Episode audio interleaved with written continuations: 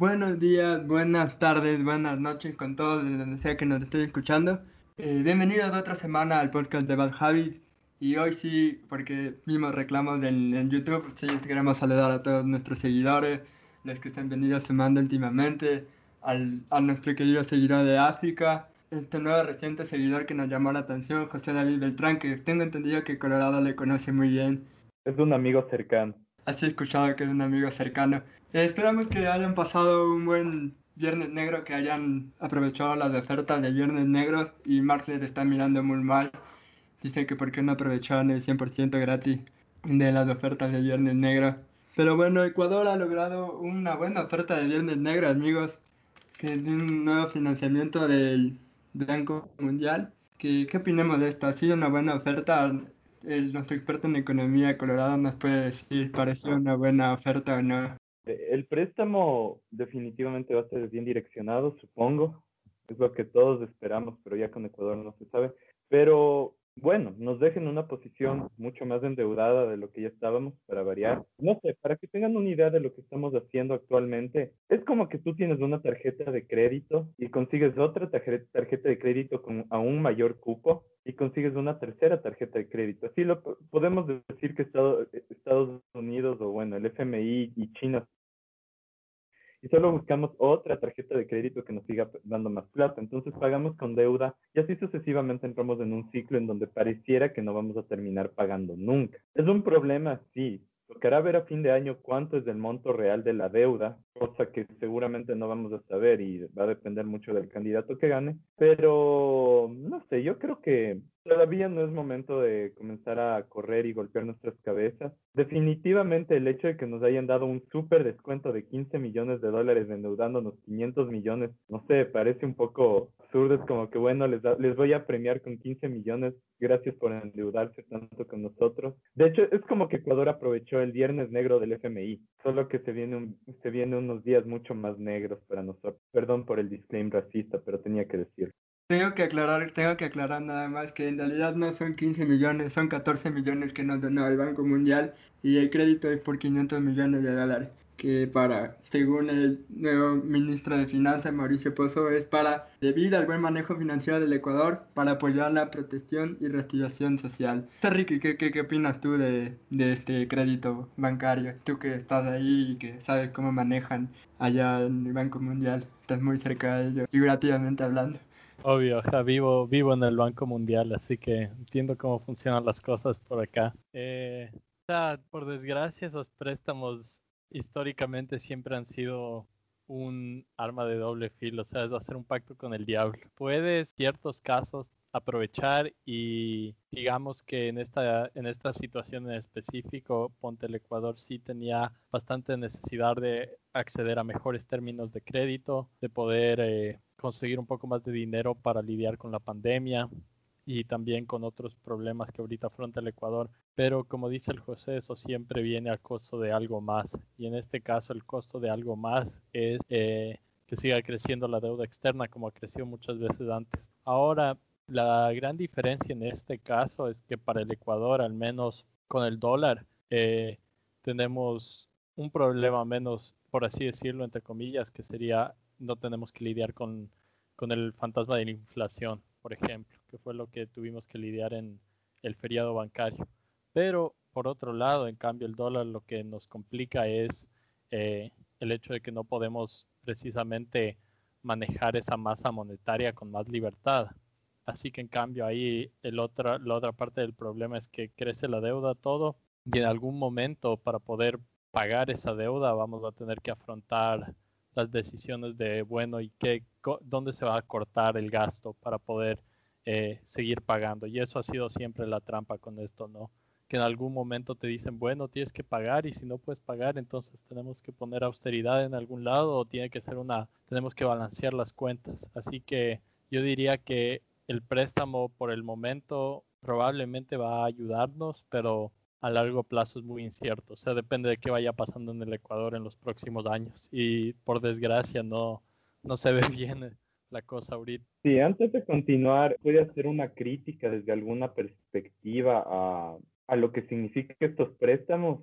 Realmente la pregunta es, ¿a coste de qué conseguimos un voto de confianza y con quién tenemos un voto de confianza. Realmente, o sea, antes teníamos un voto de confianza con China, luego tuvimos un voto de confianza, bueno, ahora tenemos un voto de confianza con Estados Unidos. Bueno, la pregunta aquí que todos debemos hacernos es, ¿dónde queda nuestra soberanía? ¿Vamos a tener que seguir viviendo de votos de confianza en votos de confianza por los siglos de los siglos?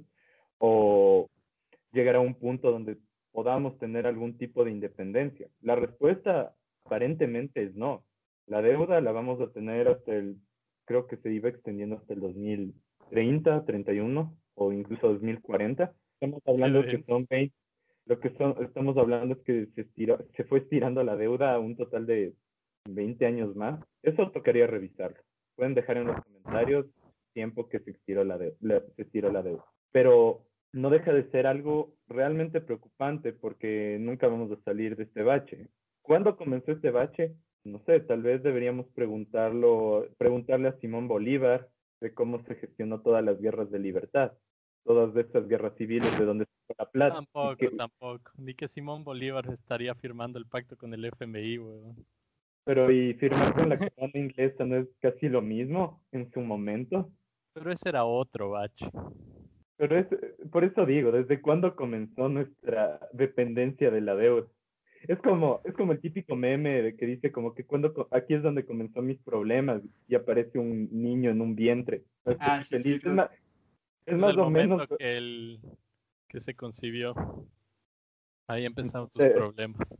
Eh, y yo creo que de alguna forma Latinoamérica ejemplifica eso porque es como que nos concebimos con deuda y viviremos con deuda por un buen tiempo, seguramente. Sí, vale también aclarar que la primera deuda que tuvo Ecuador como tal fueron las deudas con los ingleses, que una vez que se disolvió la Gran Colombia, esas deudas se partieron, por así decirlo, y se empezaron a pagar con, si no estoy mal, con Gabriel García Moreno. Es la primera deuda que se dio y que se empezó a pagar. Y bueno, ahora pasando a otro tema eh, de local, tenemos que hablar sobre que al fin la Asamblea Nacional... Espera, quiero hacer un comentario aparte un pequeño agradecimiento y recordarles que la libertad no es gratuita. ¿Agradecimiento a quién? Al buen Simón Bolívar. Ese fue un, comentario bien random, pero bueno, este, volviendo a la programación regular, eh, eh, la Asamblea Nacional al, fin pudo, pudo hacerle el juicio político a la ahora ex ministra de Gobierno, María Paula Romo, y, fue como que si la Asamblea Nacional fuera Ecuador y María Paula Romo fuera Colombia, porque fue una goleada absoluta. Fueron 104 votos a favor de la institución, 18 en contra y 12 abstenciones. Ya habíamos mencionado en podcast anteriores que a nosotros nos parece que la Asamblea Nacional tiene muy poca credibilidad. Igualmente sí me sorprendió, no sé si es que Lenny Moreno estaba obligado a acatar que esta institución o si solo lo hizo para como que mantener buenas relaciones con, con, con la Asamblea pero igual lo más preocupante que me parece es que el cambio de, de ministro de gobierno es de un policía. Y yo no sé qué, si es que llegar a ver en los pocos meses que le queda a este gobierno otra protesta, no sé si es que van a ser más blanditos como lo fue María Pablo Romo, que no fue blanda, pero tampoco es que, digamos, sacó las armas pesadas, solo sacó armas caducadas. Eso era lo que yo te iba a decir, o sea, ¿qué más esperabas de este gobierno? Y lo que dijiste, Lenin, que por qué acató. O sea, si el man no acataba la decisión, imagínate la que se le venía, loco. O sea, hubiera sido otro octubre si es que el man salía en defensa de Romo, yo creo al menos. Así que el man acató, pero de ahí también en cambio tenía el problema de, bueno, ahora quién pongo ahí. Y obviamente eh, en línea con todo lo que han hecho hasta ahora, supongo, a un policía. Entonces, eso también me sorprende. O sea, sí fue un poco arriesgado todo, pero no está fuera de carácter en este gobierno, creo yo.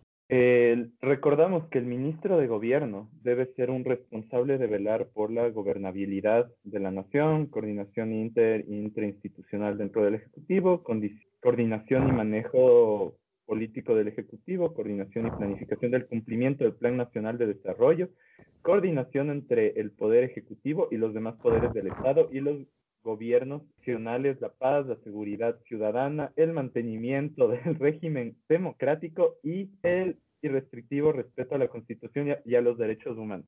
La pregunta aquí, por Wikipedia. Exacto. Pregunta de todo esto es ¿qué tan preparado está estaba María Paula Romo en su momento y qué tan preparado está el nuevo ministro de gobierno para eso. Ojo, el ministro de gobierno no solo se debe decir como que, bueno, voy a defender la democracia a coste de los derechos humanos, como mucha gente acusa a María Paula Romo, que hizo que, bueno, creo que más de una persona no le, no le falta razones para decir que María Paula Romo protegió la democracia, entre comillas, a coste de los derechos humanos. La pregunta es qué tan preparado puede estar para el resto de puntos. No sé ustedes, ¿qué, primero, ¿qué les parece este cargo realmente? ¿Qué, piensan ustedes de, de, toda esta competencia que se le entrega a una sola persona? Estaba pensando que a, Correa quien le puso de ministro de gobierno, creo que fue Serrano, ¿no?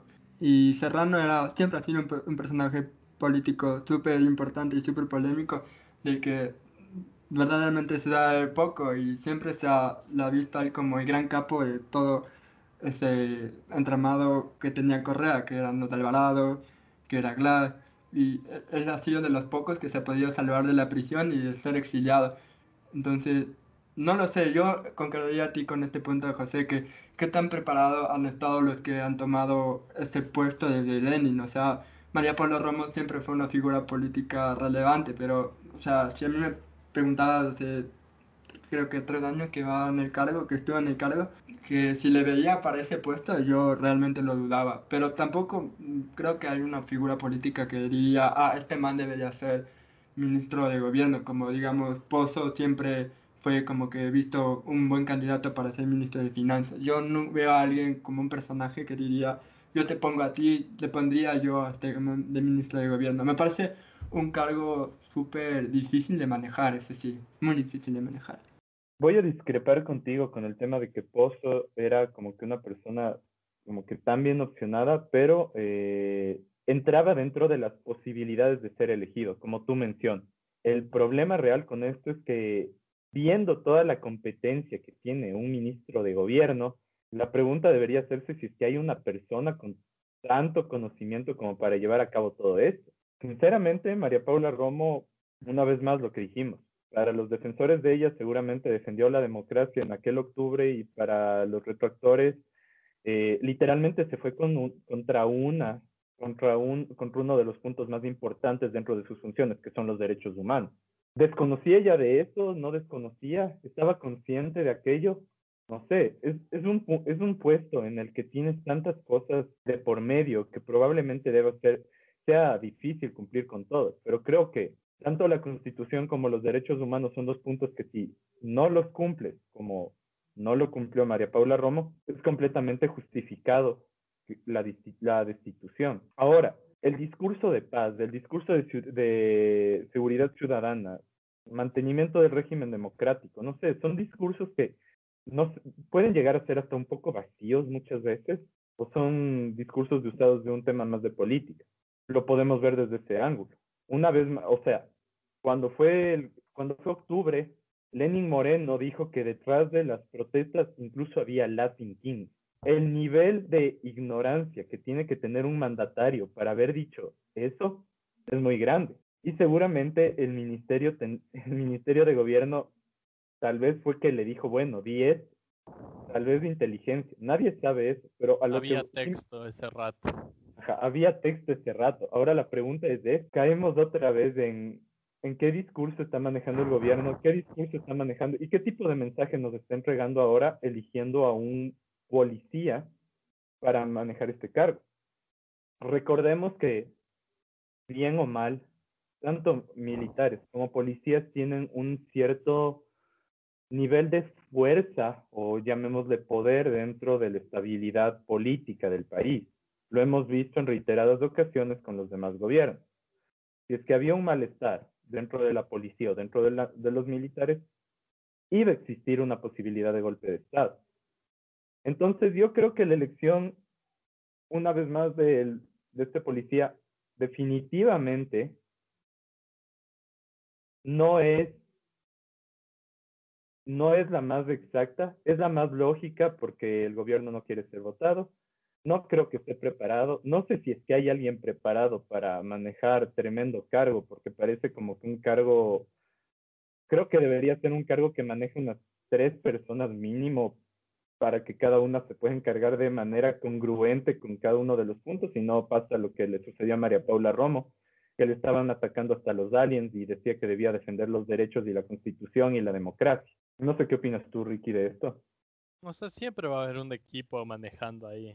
E, ella tenía un equipo, loco, y ese equipo o ese grupo de personas que le estaban asesorando, eh, me imagino que eran simplemente gente que estaba de acuerdo con el tipo de políticas que se estaban tomando en ese momento en octubre, ¿no? Entonces, sea quien sea que entre, aunque vayan a ser la cara de esa posición, vas a tener aún el grupo o el núcleo de personas que están asesorando y tomando decisiones ahí. Obviamente eso no significa que Romo esté perdonada o que de alguna forma no sea culpable por lo que hizo, lo que no hizo, por lo que sucedió, las cosas que la gente se está quejando por tantos meses, pero aún así, yo dudo que, vaya a ser una de esas cosas que cambie radicalmente con el cambio de personal. O sea, toca ver, ¿no? Eh, cómo la persona que entra va a cambiar eh, y tal vez no se le presenten las mismas situaciones. O sea, obviamente lo de octubre es algo no tan excepcional para el Ecuador, pero sí es un momento histórico. O sea, no, es lo que pasa todos los días. Ah, bueno, ¿y la pandemia? Exacto, la pandemia también. Bueno, la pandemia tal vez sí les toque lidiar, o sea, eso aún se puede estar yendo de largo. Pero eh, lo que sí es que simbólicamente, obviamente, la persona que está ahí sí es la que aparece enfrente del Ecuador, ¿no? De toda la población. Y yo creo que tanto como lo que hemos discutido antes, la camiseta que Romo eh, se puso en esa entrevista, en esas fotos, lo que sea, simbolismo, ¿no? Y el simbolismo de poner a un policía en este cargo que puede que estar, puede estar muy capacitado, ¿no? Puede que sea realmente la persona para el trabajo, pero al mismo tiempo es insensible a todo lo que se dio desde ese entonces.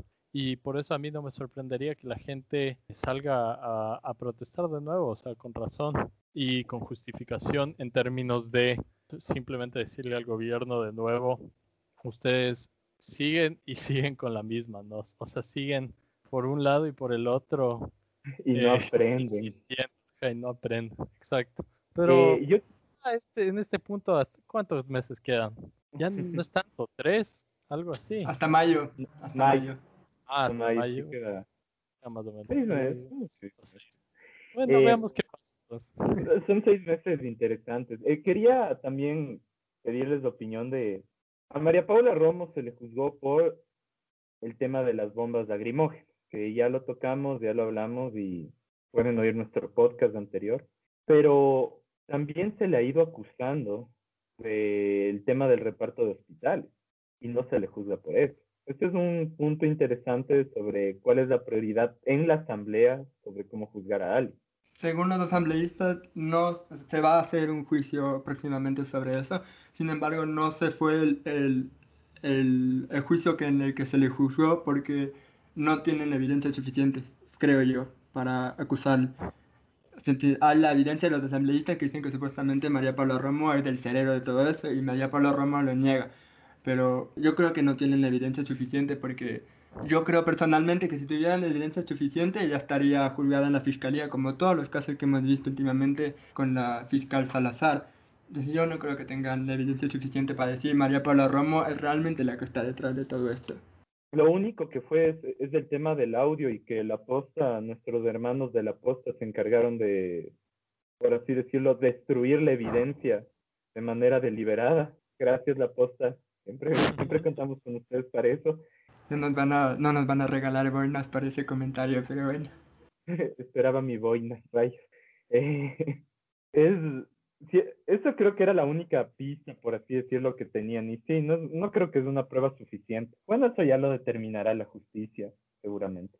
Así es, y ahora, ahora tenemos que pasar a, otro, a otro tema de esta semana de nuestro candidato conservador favorito, que cada semana se supera con un nuevo comentario. Les voy a leer ahorita mismo lo que dijo este comentario tan Rafael Correa, tan político ecuatoriano y mejor. La chica tiene que arreglarse bonito y cuando esté bien vestida y esté bonita se consigue novio. Eso del Ecuador, hay que vestir bien a la economía. José, ¿qué tanta evidencia empírica de si se estima bien a la economía nos vamos a salvar? A ver, creo que la primera evidencia empírica que hay que preguntar es ¿a qué se refiere con vestirse bien? Y, la y el segundo punto es, está fumando Guillermo Lazo. Realmente yo necesito un poco de lo que, de lo que él se está fumando. Si escuchan esto, no es en serio, es toda una parodia. Pero realmente Guillermo Lazo no, no, no, esto no es parodia. Yo sí quiero lo que sea que se esté pegando Lazo. Porque es que los últimos meses Lazo ha ido de, de Lazo a un pseudo Alvarito. Así está tratando de meterle como que sazón a su campaña con, con algunos de estos comentarios, ¿no? Es viernes y el cuerpo lo sabe. O sea, creo que está tratando de hacerse un poco más interesante. Exacto, exacto. Y este comentario se me hace que es medio por ahí. O sea, eh, la gente está harta de escucharle decir como que, ah, sí, o sea, yo como banquero sé cómo manejar las finanzas del país, etcétera, e, etcétera, experiencia. No, no, no. él fue en algún punto un monito emprendedor, en palabras de, Exacto. de Lenin. Exacto. Entonces está tratando de cambiar, creo que un poco su, su estrategia de comunicación, ¿no? Y no sé, o sea, esto solo le salió no sé cómo el man. ¿Será que la gente le está escribiendo estas cosas para que digo le salen del corazón? ¿Ustedes qué creen? O sea, yo parto de lo que Emilio preguntó del tema de la evidencia empírica. Si es que hay un economista detrás de, del discurso de Lazo, Guillermo Lazo, si escuchas esto, te envío mi CV en las próximas semanas. Te puedo aportar un poco más en términos de comunicación y economía para que no salgas a decir algo que no tiene sentido. José tiene bastantes frases como estas. Si es que estas son las que te gustan, él te va, te va a caer bien. Tengo, mejores frases y comenzaría con una frase diciendo liberen las drogas. Me parecería como, o sea, si es que ya vas por esa línea, Guillermo Lazo, ¿por qué no simplemente ofreces la liberación de las drogas? Ya que chuchas. E, eso es lo que la gente quiere. E, eso es lo que la gente quiere oír. No quiere oírte decir que eres un machista, conservador, homofóbico que cree que una mujer tiene que, tiene que estar buscando un hombre constantemente y que todas las mujeres quieren novio y por eso se van a vestir y se van a maquillar. No quieren oírte decir eso, quieren oírte decir que vas a liberar las drogas, que apoyas el aborto. Quieren oírte decir... Emilio, eso es, eso es una pregunta que sí, yo no sé qué tal esté. ¿Tú sabes cómo está el apoyo por ponte la legalización de la marihuana en el Ecuador o algo así. O sea, ¿qué tan eh, popular es esa propuesta? ¿Tienes idea? Eh, actualmente se ha trabajado en una propuesta y ya se liberó el la producción de cáñamo, que es como que el primer gran paso que, se tiene a la liberación. Y bueno, al fin la gente se dio cuenta que el cáñamo tenía mucho potencial, desde el tema de ropa hasta un tema de proteínas, farmacéuticos. Y creo que eh, aparte de... la, la marihuana medicinal es legal, creo. También, Ajá. Claro, pero eso eh, digo recreacionalmente. ¿Ustedes creen que sería propuesta full popular? A ver, yo copiando una frase, un meme que hay en internet, mientras creces te das cuenta que el queso es caro y que todo el mundo se droga, así que sí, sí sería algo popular. Nos van a odiar nuestros padres de este podcast seguramente, pero bueno. Estamos haciendo, eh, ¿cómo se llama? Investigación política y periodística, Emilio. Porque digamos que es que sí es una buena pregunta. ¿Ustedes qué le ven más, más conservador ahorita a la población ecuatoriana en estos temas? ¿Más eh, progresiva, entre comillas? Porque ya sabemos que progresivo es una palabra subjetiva, ¿no? De acuerdo al último podcast con el politólogo. Así es, sí. Tendríamos que separar definitivamente por generaciones, ¿no? Y en esto nos demoraríamos mucho. Sin embargo, creo que, por ejemplo, la generación de anterior a la nuestra, que es la generación X, y no está mal, la de nuestros padres, creo que ahora ven un poquito con mejor ojo la marihuana medicinal. Por ejemplo, dicen, ah, tiene sus beneficios y ahí está bien. Pero ellos no pasan ese punto. Ahora, los millennials y generación Z, vamos a ser honestos, yo creo que lo han probado al menos una vez en su vida. Y ya está. Una sola vez en su vida y probablemente les gustó. Solo déjenme sus comentarios sin miedo. Ajá, sí. Y la verdad, yo creo que todo depende cómo va a evolucionar el Ecuador, ¿no? Yo creo que en unos 10 años, yo creo que todavía somos muy conservadores para aprobar una legalización de recreación, porque ya se ha visto con el aborto, por ejemplo, que mueve mucho de la, con mi familia no te metas, y yo creo que este tema podría la misma movimiento. Ahora no sé, ¿no? Yo creo que, como José dijo, un gran paso que, que se libera la producción de camaño, que, que todo, que, que se apruebe la legalización de la marihuana medicinal, pero en recreativo yo todavía le veo difícil, Sí. Yo creo que el problema también es que los candidatos no han hecho propuestas tan concretas aún.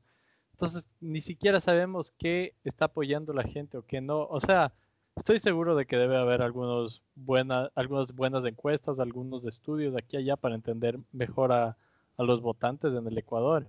Pero en general, ponte este tipo de propuestas. O sea, no es que no es que se discuten seriamente aún o, o, no, ¿no es cierto? ¿Qué candidato está que ya declarando este tipo de propuestas? ¿sí? O sea, yo creo que no he visto ningún candidato declarando hasta ahora ningún tipo de propuesta. Lo más cercano a una propuesta que he escuchado es que debo tomarme una cerveza en la esquina. Eso sí. Pero... Eh, Paco Moncayo sí, sí lo propuso, creo que en las anteriores elecciones, sí lo propuso. Sí, eh, pero sí. creo que siempre, o sea, parte del discurso de izquierda democrática antes era justamente tratar el tema, principalmente del aborto. Eh, pero, ¿qué sucede? Que caemos otra vez en el bache de siempre. Puede subir el candidato más progresista, ultra izquierda que hay en el mundo, que la asamblea de la noche a la mañana te puede decir, bueno, no nos interesa nada de lo que propone. y eso es algo que mencionó, se mencionó en el anterior podcast.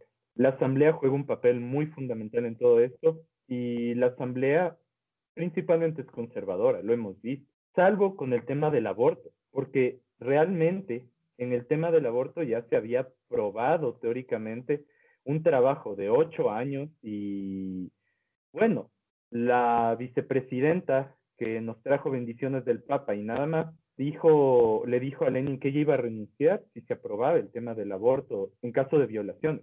Si otra vez leen el Código de Salud y lo analizan a fondo, en ningún momento se legalizaba el aborto como tal.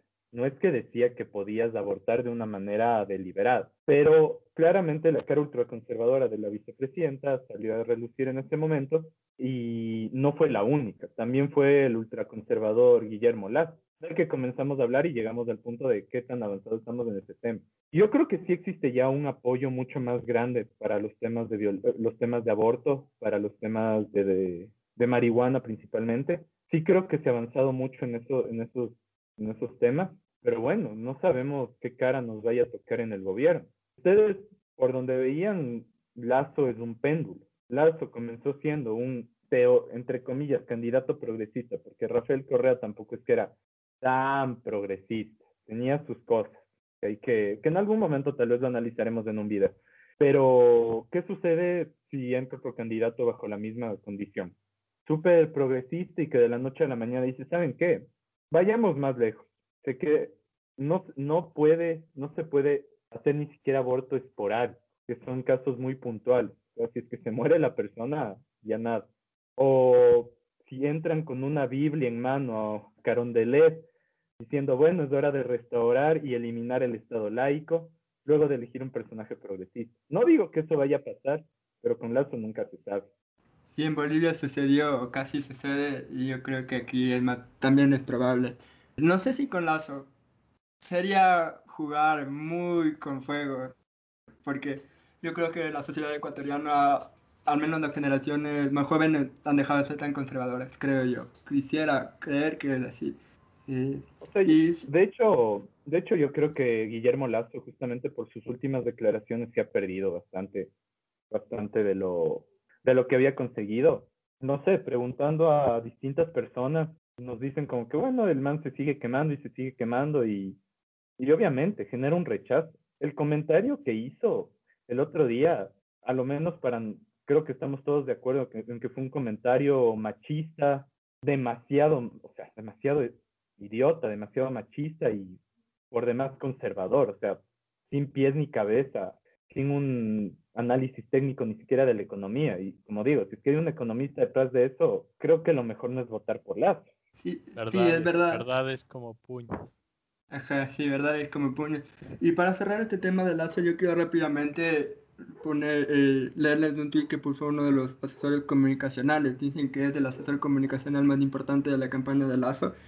A ver, no, no tenemos miedo, entonces voy a decir que es Carlos Andrés Vera.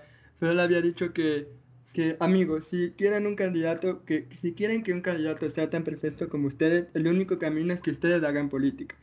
Yo que espero de alguien que aspira al poder, honestidad, capacidad, convicción democrática, visión clara. No aspiro a que sea como como yo. ¿Qué piensan de ese comentario? Que yo creo que resume perfectamente cómo está manejando la campaña política de, Guillermo Lazo. pero no, de acuerdo contigo, que es full contradictorio, que es full contradictorio. es que es de eso, o sea, a ver, él acaba de decir, primero creo que estoy de acuerdo en lo que dicen, o sea, todo humano se puede equivocar. Y en la época del internet y de la cancelación, cualquier cosa que digas va a ser juzgada de la manera que le estamos juzgando nosotros. De hecho, para eso busca, de hecho eso genera like. El problema realmente está en lo contradictorio que es decir que el Lazo tiene dirección.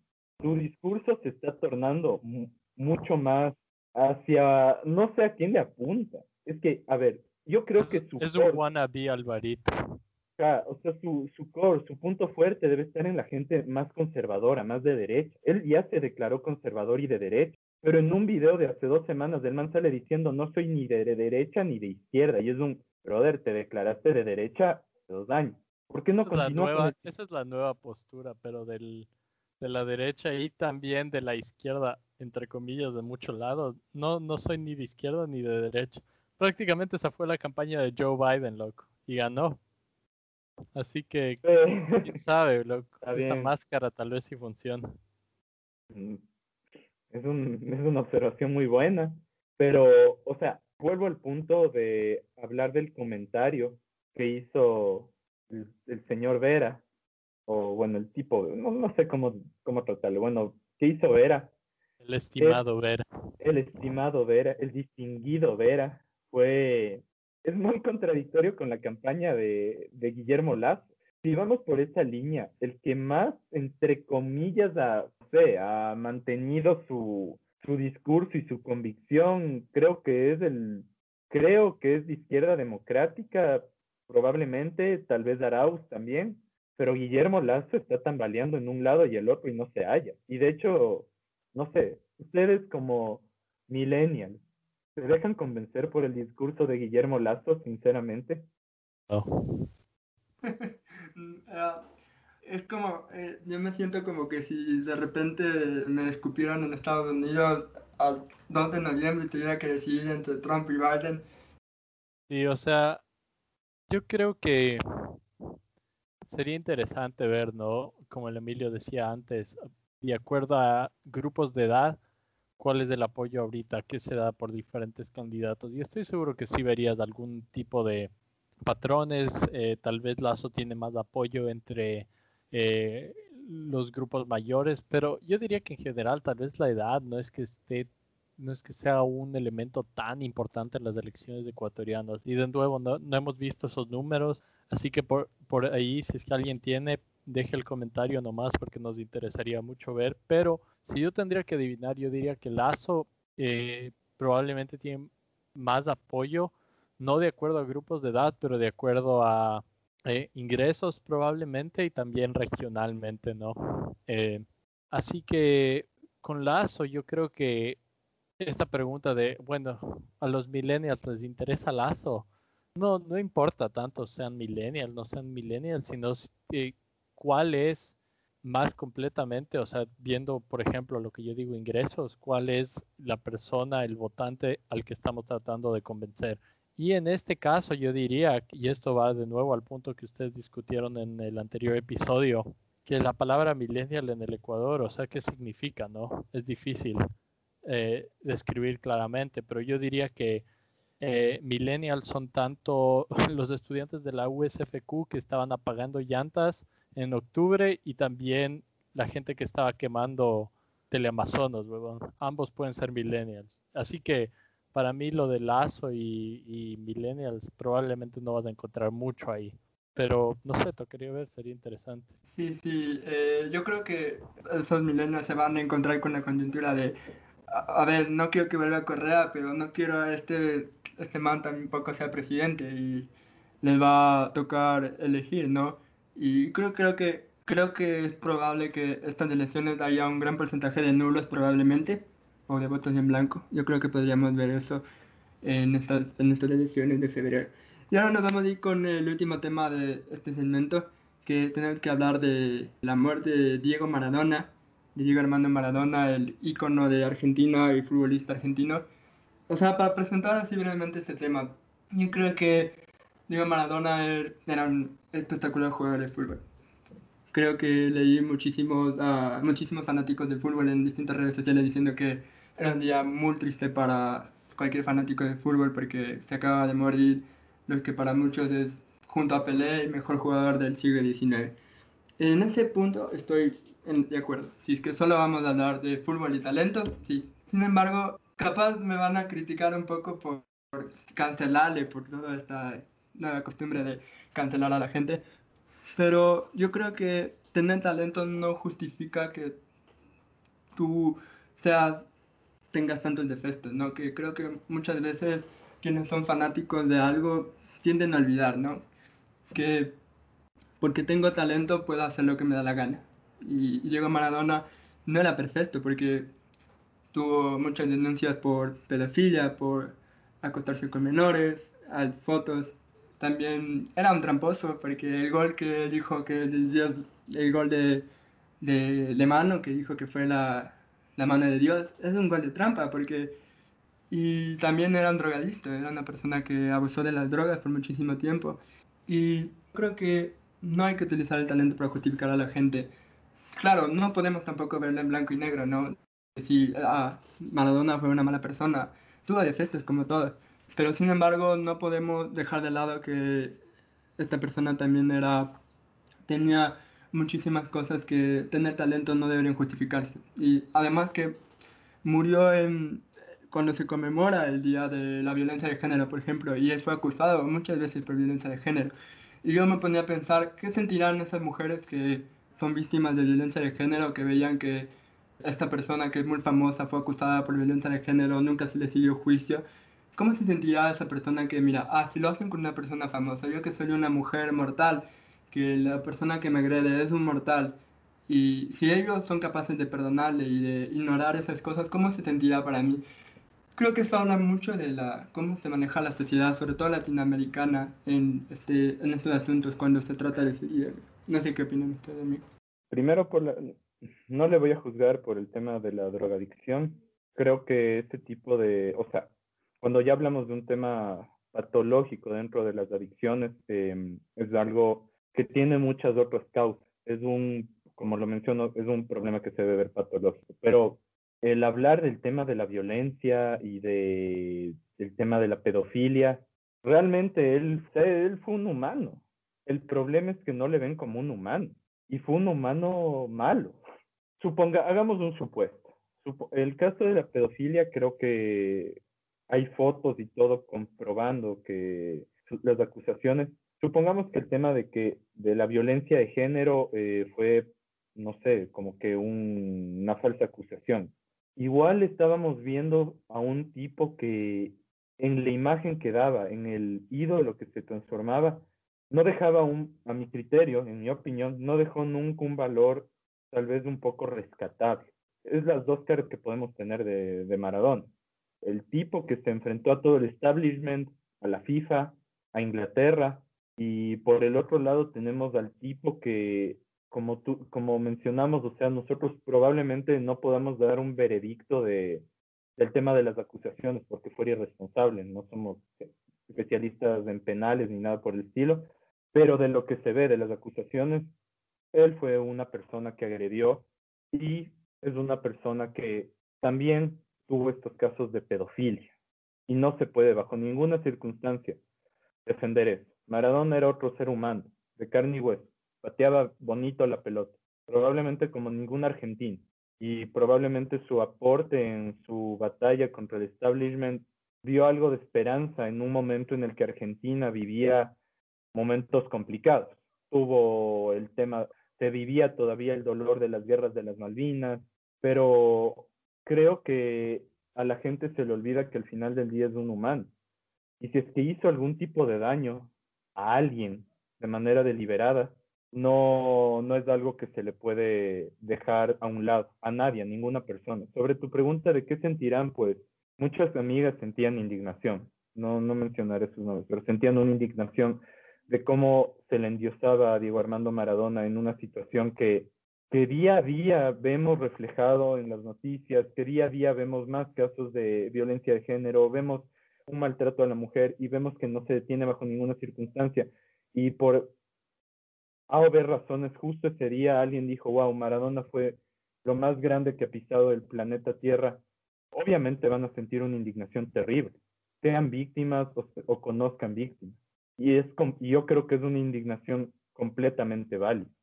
Algo que a mí me pareció interesante eh, cuando la noticia de que Maradona había muerto estaba empezando a dar vueltas por las redes sociales y todo, era como hay tanta gente, los conservadores en redes, ¿no? Que estaban igual glorificando a Maradona y después, un par de posts más abajo, veías Maradona con, con Castro, Maradona con Chávez, Maradona realmente por un lado y por otro con los líderes de izquierda ¿Y vas a decir más odiados, o... más odiados de, ¿Y vas a decir nombres o, o, o, o que dije nombres, Chávez, Castro. No, no, me refería a los Solo eso, eso me parece chistoso porque bueno, ya sabemos que el Emilio está cancelado por todos los fans del fútbol, pero también vale la pena mencionar que está cancelado por la izquierda y probablemente está cancelado por los conservadores también porque al parecer a ellos no les importaba, ¿no? O sea, gran futbolista y pésimo gusto en la política, han de decir ellos, me imagino. O, no sé, ¿ustedes creen que hay gente que le juzga también por sus actitudes políticas? Sí, sí, sí. Eh, sí creo que, no, no, o sea, no lo vi porque creo que mucha gente se ha tomado este como están en duelo todavía, no les caigamos mucho, pero yo creo recordar que sí se le pegó mucho a Maradona por, por ejemplo, cuando eh, Maduro logró la última reelección, me parece, en Venezuela con fraude, y él le fue a apoyar y se le criticó muchísimo por eso. Así que no en este momento, pero sí le he visto bastante críticas a Maradona por su ideología que, que para mí está totalmente justificada porque era un argentino pobre de las vilas que, que vivió la dictadura y, y, estaba totalmente justificada porque tomó esa postura eh, eh, política, ¿no? Sí, de hecho, lo que creo que lo único que podemos juzgar aquí es la doble moral de nuestros amigos conservadores de Facebook, que ya saben quiénes son, y también el tema de la violencia. Como digo, no podemos, o sea, en lo personal no creo que se le pueda juzgar el tema de las drogas, porque, como digo, son cosas que suceden, le puede suceder a cualquiera por haber razones. No sabemos en qué circunstancias se encontraba. Se le puede decir que fue un ídolo y que luchó contra el establishment también, pero nunca se le va a poder tapar el tema de la violencia de género. Y ese creo que es el punto que más se le debe criticar, porque ideologías políticas, todos tenemos una ideología política. El otro día tú, Pinzón, te declaraste medio Bucaram Lover. No, no, es mentira, es mentira. Es, eh, pero... Y créeme que, que no se entendió lo que quise decir. No soy Bucaram Lover. Me parece ni siquiera un político, es un payaso, con mayúsculas, lo digo aquí ahora. Y espero que Bucaram escuche esto para que me ataque por Twitter, porque siempre me río leyendo ese Twitter. Así que, ya sabes, Abdala, por favor. Queremos fama. hashtag etiqueten a Abdala en este podcast. Sí, así, estoy totalmente de acuerdo contigo, José. y también cabe mencionar que el mismo Maradona dijo en su discurso de despedida que, que no le recuerden por la parte humana de Maradona, sino por el Maradona futbolista, porque era el discurso famoso de la pelota no se mancha. Entonces yo creo que él está bastante consciente de sus errores y para mí eso es como que suficiente evidencia para saber que se equivocó, como todos se han equivocado. Para mí más bien es la crítica de la gente no puede olvidar estas cosas eh, cuando analizamos un personaje, porque recuerdo cuando murió Kobe Bryant en enero pasó lo mismo. Sí, Kobe Bryant tuvo una denuncia por, por violación también y, de repente murió y la gente pareció olvidarse y solo decía que Kobe Bryant era el mejor basquetbolista, incluso yo. Yo también admitía que, decía, me acuerdo que en esa discusión decía, tal vez no es el momento de echar luz sobre eso, pero a la larga deberíamos hablar de cómo como la sociedad en general tiene muy como figura divina a, sobre todo a los deportistas, porque ha pasado con Cristiano Ronaldo, cuando, eh, ha pasado con muchísimos jugadores, ¿no? Entonces yo creo que eso habla mucho de la sociedad, en lo que todavía nos falta en avanzar y, y, y cómo a veces nos olvidamos, ¿no? De, de que las figuras no públicas no son tan perfectas como, como quisiéramos pensar. Y así, um, algún comentario para ya cerrar este episodio. Eh, hablando de futbolistas y sus gustos políticos o inclinaciones políticas, vamos a tratar el tema más a fondo y vamos a mencionar a muchos de los grandes futbolistas que también han sido grandes activistas o grandes interesados en la política, ¿no? Así que este es un tema que apenas empieza con Maradona, pero tiene a muchos más por delante. Así que esperen eso en los próximos episodios. No sé, Emilio, si tú quieres dar algún comentario acerca de ese episodio de los futbolistas que se viene. Sí, claro, vamos a hablar de clubes muy históricos como el San Pablo y de Hamburgo, que es un club que se atenía eh, de izquierda, full antinazi, y así hay muchísimos clubes, ¿no? Que el Corinthians también. Aquí, aquí creo que no hay ningún, ningún equipo que tenga una ideología política, excepto el MLE.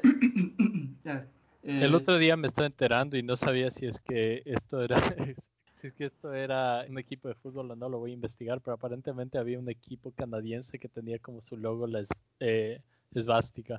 Ah, sí, impresionante. Es un tema que... Esto era antes de la Segunda Guerra Mundial, pero... Ah, ya, ya, ya. pero igual, interesante. Tal vez podemos, o sea, algún día podemos... Podemos mandar un par de, datos curiosos por ahí también en ese episodio. Sí, sí, la audiencia sabe de algún, de algún algún club o algún jugador que pueda, pueda, pueda venir con el tema. Estamos agradecidos que nos lo digan en los comentarios, lo tomaremos en cuenta y los saludaremos. José, algunas palabras de despedida para este episodio? No sé. Solo diré que al final del día la pelota nunca se manchó realmente. Claramente para aquellos fanáticos del fútbol, tampoco es que los vamos a jugar aquí. Eh, Maradona es un ídolo y se respeta y Creo que lo único que no vamos a respetar ni tolerar aquí en este canal es comentarios machistas y cualquier tipo de ataque racista, homofóbico, xenofóbico, en especial, en especial de candidatos como Guillermo Lazo. En especial tú, Lazo. Así que pilas ahí. Estamos observando, Lazo. A Raúl, Yaku y a los otros 14 candidatos que quedan, perdón, no sé, no sabemos quién eres. Bueno, sé de Herbas porque le sigo un poco a la izquierda democrática para ver qué, qué están planeando. Y también a nuestro querido cantor Velasco. Ya, y Yacu Pérez, obviamente. ¿Cómo, y ¿cómo te olvidas del buen Yacu? el buen Yacu, sí. Que se pega solazo de la moto y es el candidato antisistema por excelencia, según nuestro amigo politólogo Carlos, que cree que podría ganar las elecciones con esa postura.